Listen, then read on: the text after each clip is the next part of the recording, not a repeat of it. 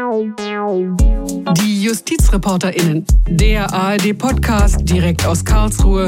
Wir sind dabei, damit ihr auf dem Stand bleibt. Der Bundesgerichtshof ist in dem vorliegenden Verfahren erstmalig mit sogenannten Cum-Ex-Geschäften unter dem Blickwinkel der Steuerhinterziehung befasst. Er wird dabei entscheiden, ob die Eigenheiten dieser Geschäfte es gestatteten, eine tatsächlich nicht entrichtete Steuer von den Finanzbehörden zurückzuverlangen. Das war Thomas Heise, ein Vertreter der Bundesanwaltschaft, das heißt der Staatsanwaltschaft des Bundes. Und die Taten, von denen er da spricht, das sind sogenannte Cum-Ex-Geschäfte. Dahinter verbirgt sich einer der größten Steuerskandale der deutschen Geschichte. Und damit herzlich willkommen zu einer neuen Folge Die JustizreporterInnen. Mein Name ist Claudia Kornmeier und mit mir im Studio ist heute meine Kollegin Kerstin Anaba. Hallo Kerstin. Hallo. Schön, dass du da bist. Wir wollen heute über die Strafbarkeit dieser Cum-Ex-Geschäfte sprechen, weil beim Bundesgerichtshof gerade darüber verhandelt worden ist. Wir waren beide bei der Verhandlung dabei und das hat ganz schön lange gedauert und war auch echt kompliziert, würde ich sagen. Trotzdem war das Interesse ziemlich groß.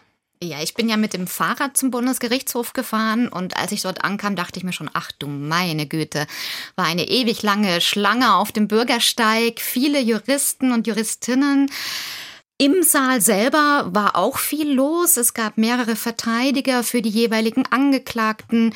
Dann auch noch bei der Warburg Bank gleich drei Rechtsbeistände gegenüber die Bundesanwaltschaft und dann natürlich auch noch Vertreter des Bundeszentralamts für Steuern aus Bonn, Finanzamt Frankfurt am Main und Finanzamt Düsseldorf. Und auch im Publikum war einiges los. Ja, es waren wirklich, es war viel Presse vertreten. Insgesamt aber, was mir leider auch aufgefallen ist, es waren wirklich viele Juristen und wenige Juristinnen vor Ort. Das stimmt, die Frauenquote war in dem Saal an dem Tag eher gering. Lass uns doch jetzt zum Einstieg drauf schauen, um welche rechtlichen Fragen ging es jetzt beim Bundesgerichtshof? Worüber muss der letztlich entscheiden? Nun, die wichtigste Frage mal ist, waren die Cum-Ex-Geschäfte eine strafbare Steuerhinterziehung? Oder aber wurde einfach nur legal getrickst, eine Gesetzeslücke ausgenutzt? Aber auch die Frage, bei wem kann der Staat welches Geld einziehen? Darf der Staat Gewinne von Investoren und Banken einkassieren.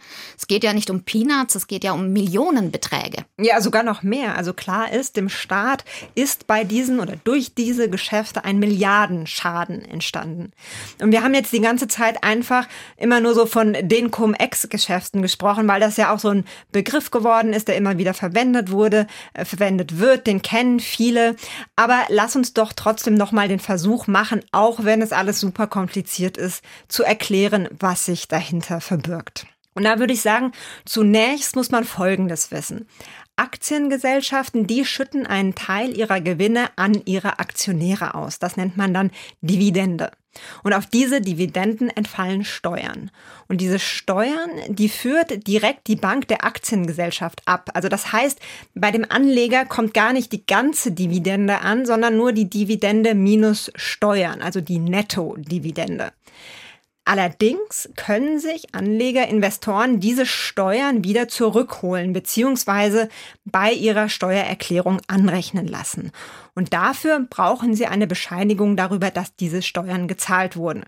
Und jetzt ist es nicht so, wie man vielleicht denken würde, dass diese Bescheinigung von dem Finanzamt ausgestellt wird, sondern wiederum von der Bank, die diesen ganzen Aktienhandel durchgeführt hat. Und dass diese Bescheinigung nicht vom Finanzamt, sondern von der Bank ausgehändigt wird, ausgestellt wird, das ist genau etwas, was sich dieses Cum-Ex-Geschäftsmodell zunutze macht.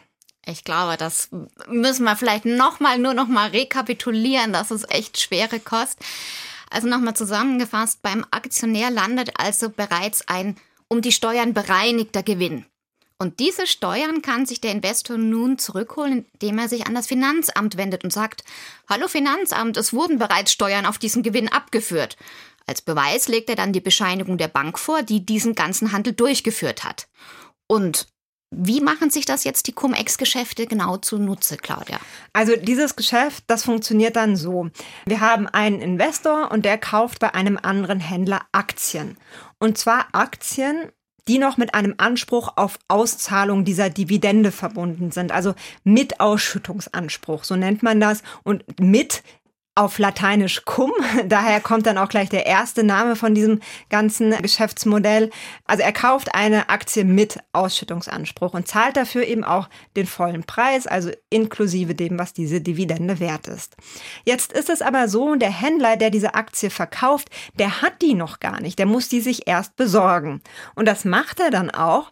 Allerdings macht er das, nachdem die Aktiengesellschaft die Dividende ausgezahlt hat. Nachdem das passiert ist, zu diesem Zeitpunkt können nur noch Aktien ohne, also ex, ohne Ausschüttungsanspruch auf dem Markt verkauft werden. Das heißt, der Händler kauft sich dann eben eine Aktie ohne Ausschüttungsanspruch. Die ist natürlich so ein bisschen weniger wert. Das heißt, er überträgt einmal diese Aktie ohne den Anspruch an den Käufer, an den ursprünglichen Investor und überweist ihm aber zusätzlich noch etwas Geld als Kompensation für diesen Ausschüttungsanspruch, für die Dividende, die es ja darauf nicht mehr gibt. So, und das, was er da jetzt zahlt, diese Kompensation, die zahlt er wieder nicht in voller Höhe, sondern auch minus Steuern, weil man auch auf diese Dividendenkompensation, wie das Ganze heißt, auch darauf müssten Steuern gezahlt werden.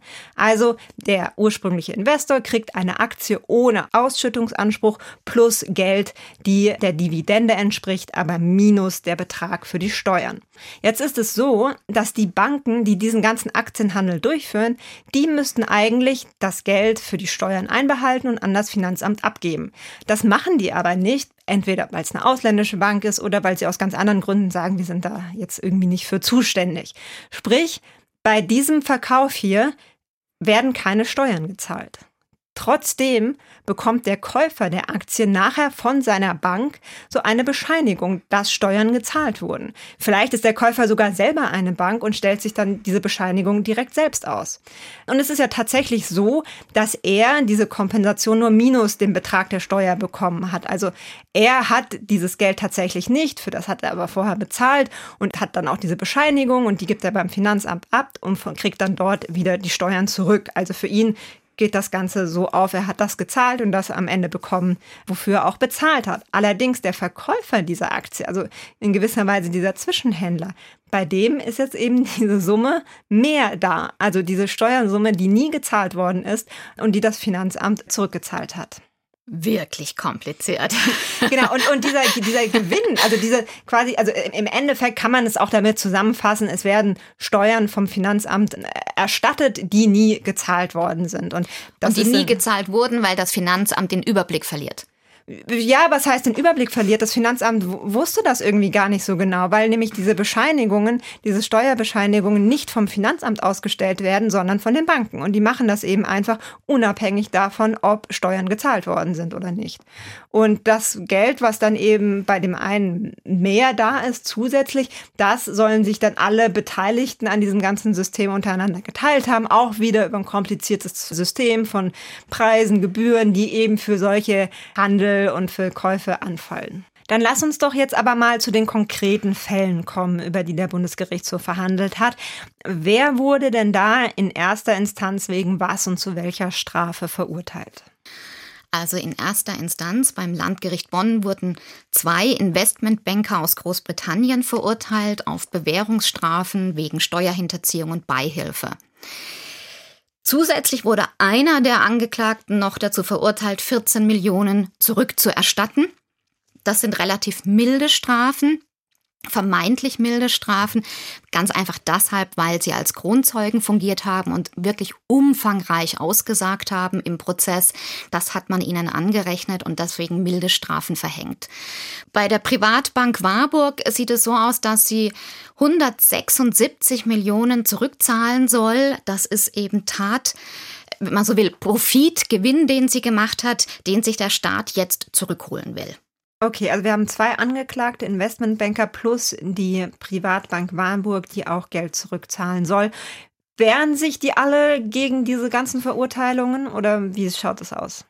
Einer der Angeklagten sagt, ja, diese Verurteilung, diesen Schuldspruch erkenne ich an, aber die 14 Millionen Euro, die will ich nicht zurückzahlen. Ja, das ist zu viel des Guten, das ist unberechtigt. Der zweite Angeklagte wehrt sich gegen die Verurteilung an sich. Also da ist, wenn du so willst, fraglich und muss durch den BGH bestätigt werden, dass die Cum-Ex-Geschäfte per se strafbar sind, wegen Strafrecht verfolgt werden können. Und bei der Warburg Bank, auch die Warburg Bank wehrt sich nur gegen diese Zurückzahlung der 176 Ja, Millionen. wobei bei ihr, was heißt nur? Bei ihr geht es ja auch nur um diese Einziehung. Ja. Die Bank wird ja sonst nicht irgendwie, also es ist ja bei uns in unserem System so, dass nur Menschen Ja. sich strafbar machen können, nicht äh, Institutionen, juristische Personen wie eben eine Bank. Aber 176 Millionen Euro sind natürlich auch viel Geld und die sollen hier eingezahlt werden. Was sagt denn da der Verteidiger? Auch die Bank wehrt sich dagegen. Ganz klar, sie ist gegen die Abschöpfung der 176 Millionen. Das sind ja keine Peanuts, da geht es um sehr, sehr viel Geld für die Bank. Und dementsprechend argumentiert auch ihre Verteidigung. Jetzt hören wir Dr. Nerusi. Auf der Anklagebank saßen keine Vertreter der Bank, sondern Börsenhändler anderer Unternehmen, die auf eigene Rechnung gehandelt haben, nicht für die Bank, erhebliche Gewinne gemacht haben und der Bank geschädigt haben. Deren Handeln kann der Bank nicht zugerechnet werden. Die Bundesanwaltschaft hält dieser Argumentation entgegen. Sie lässt indes außer Betracht, dass nach den Feststellungen des Landgerichts die Angeklagten gemeinsam mit Organen der Warburg Bank zusammen agierten. Das gesamte Geschäftsmodell Cum-Ex beruht auf einem arbeitsteiligen Agieren einer Vielzahl von Marktteilnehmern. Dabei strebten alle Beteiligten eine Entlohnung. Zentrale Säule des Strafrechts ist, dass sich Taten für die Täter nicht lohnen dürfen. Die vorliegende Tat besteht in einer Steuerhinterziehung zugunsten einer juristischen Person. Und die Einkünfte insoweit sind einzuziehen. Für die Privatbank Warburg waren ja insgesamt drei Verteidiger beim Bundesgerichtshof und darunter auch Bernd Schünemann. Das ist ein sehr bekannter Wirtschaftsstrafrechtler. Und der hat während der Verhandlung gesagt, es habe ein unfaires Verfahren gegen seine Mandantin, die Bank, gegeben, weil nämlich Ermittler hätten Journalisten Tagebücher durchgestochen, aus denen dann wiederum einseitig zitiert worden sei. Außerdem hat er sich auch daran gestört, dass in der ARD wenige Tage vor der Verhandlung eine Doku lief mit dem Titel Der Milliardenraub, eine Staatsanwältin jagt die Steuermafia. Darin, sagt er, werde das erstinstanzliche Urteil des Landgerichts als Meilenstein bezeichnet und das könne dann wiederum einen Entscheidungsdruck ausüben auf den Bundesgerichtshof. Kerstin, du hast dir ja tatsächlich auch diese Doku angeschaut ein paar Tage vorher. Würdest du sagen, dass der Verteidiger da recht hat mit seiner Kritik? Also allein der Titel, der Milliardenraub, eine Staatsanwältin jagt die Steuermafia, sagt ja schon darüber aus, dass die Dokumentation stringent an der Oberstaatsanwältin aufgezogen wurde und wird und vornehmlich auch aus ihrer Sicht geschildert wird. Aber sauber recherchiert natürlich und die Gegenseite kommt auch zu Wort.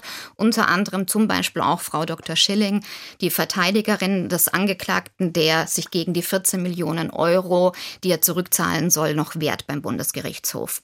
Aber natürlich, die Warburg kommt da nicht gut weg. Ihr wird vorgeworfen, sie soll Cum-Ex-Geschäfte im großen Stil gemacht haben. Sie soll auch profitiert haben davon. Das muss man ganz klar sagen, das steht im Raum. Insgesamt aber habe ich mir gedacht, nachdem ich die Doku gesehen habe, die Staatsanwaltschaft muss sich ihrer Sache sehr sicher sein, dass sie derart in die Öffentlichkeit geht, eine Woche vor Revisionstermin.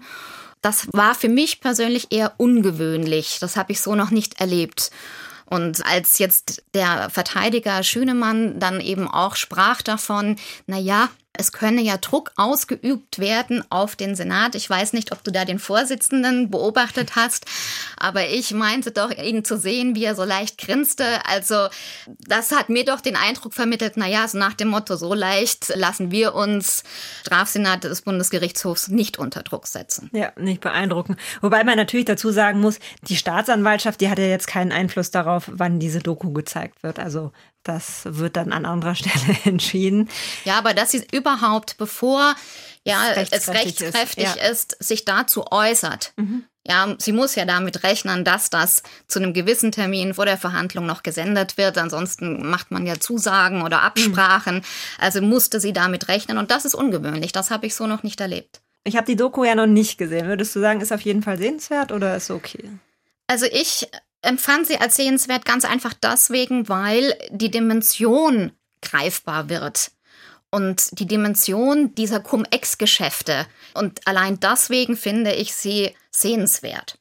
So, jetzt aber die große Frage noch, das war jetzt die Verhandlung, bei der wir waren, von der wir erzählt haben, die Verhandlung beim Bundesgerichtshof. Wie geht es denn da jetzt weiter?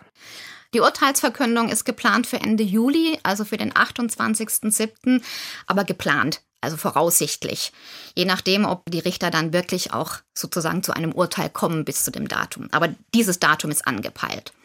Und sollten sie zu einem Urteil kommen, wird es natürlich Grundlage sein für viele weitere Strafverfahren, die noch laufen. Und allein deswegen ist es wirklich interessant, ähm, da auch am Ball zu bleiben am 28.07.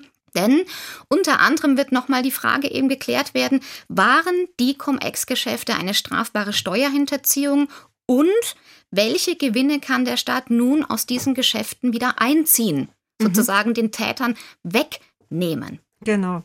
Also zwei wichtige Fragen, wie wir sie eingangs ja auch genannt haben, die werden dann letztinstanzlich vom Bundesgerichtshof geklärt sein Ende Juli. Also ich würde sagen, stay tuned. wir werden weiter darüber berichten. Wenn ihr uns bis dahin schreiben wollt, was wir besser machen können, welche Themen wir sonst noch so behandeln sollen, ob es Fälle gibt, die euch besonders interessieren, dann schreibt uns gerne eine E-Mail an justizreporterinnen.swr.de oder hinterlasst uns Kommentare auf unserer Facebook-Seite der ARD Rechtsredaktion. Und damit verabschiede ich mich. Mein Name ist Claudia Kornmeier. Vielen Dank fürs Zuhören. Vielen Dank, Kerstin, an dich, dass du hier warst und dieses komplizierte Thema versucht hast, mit mir aufzudröseln. Ich hoffe, ihr habt ein bisschen was zumindest verstanden. Und damit bis zum nächsten Mal. Tschüss.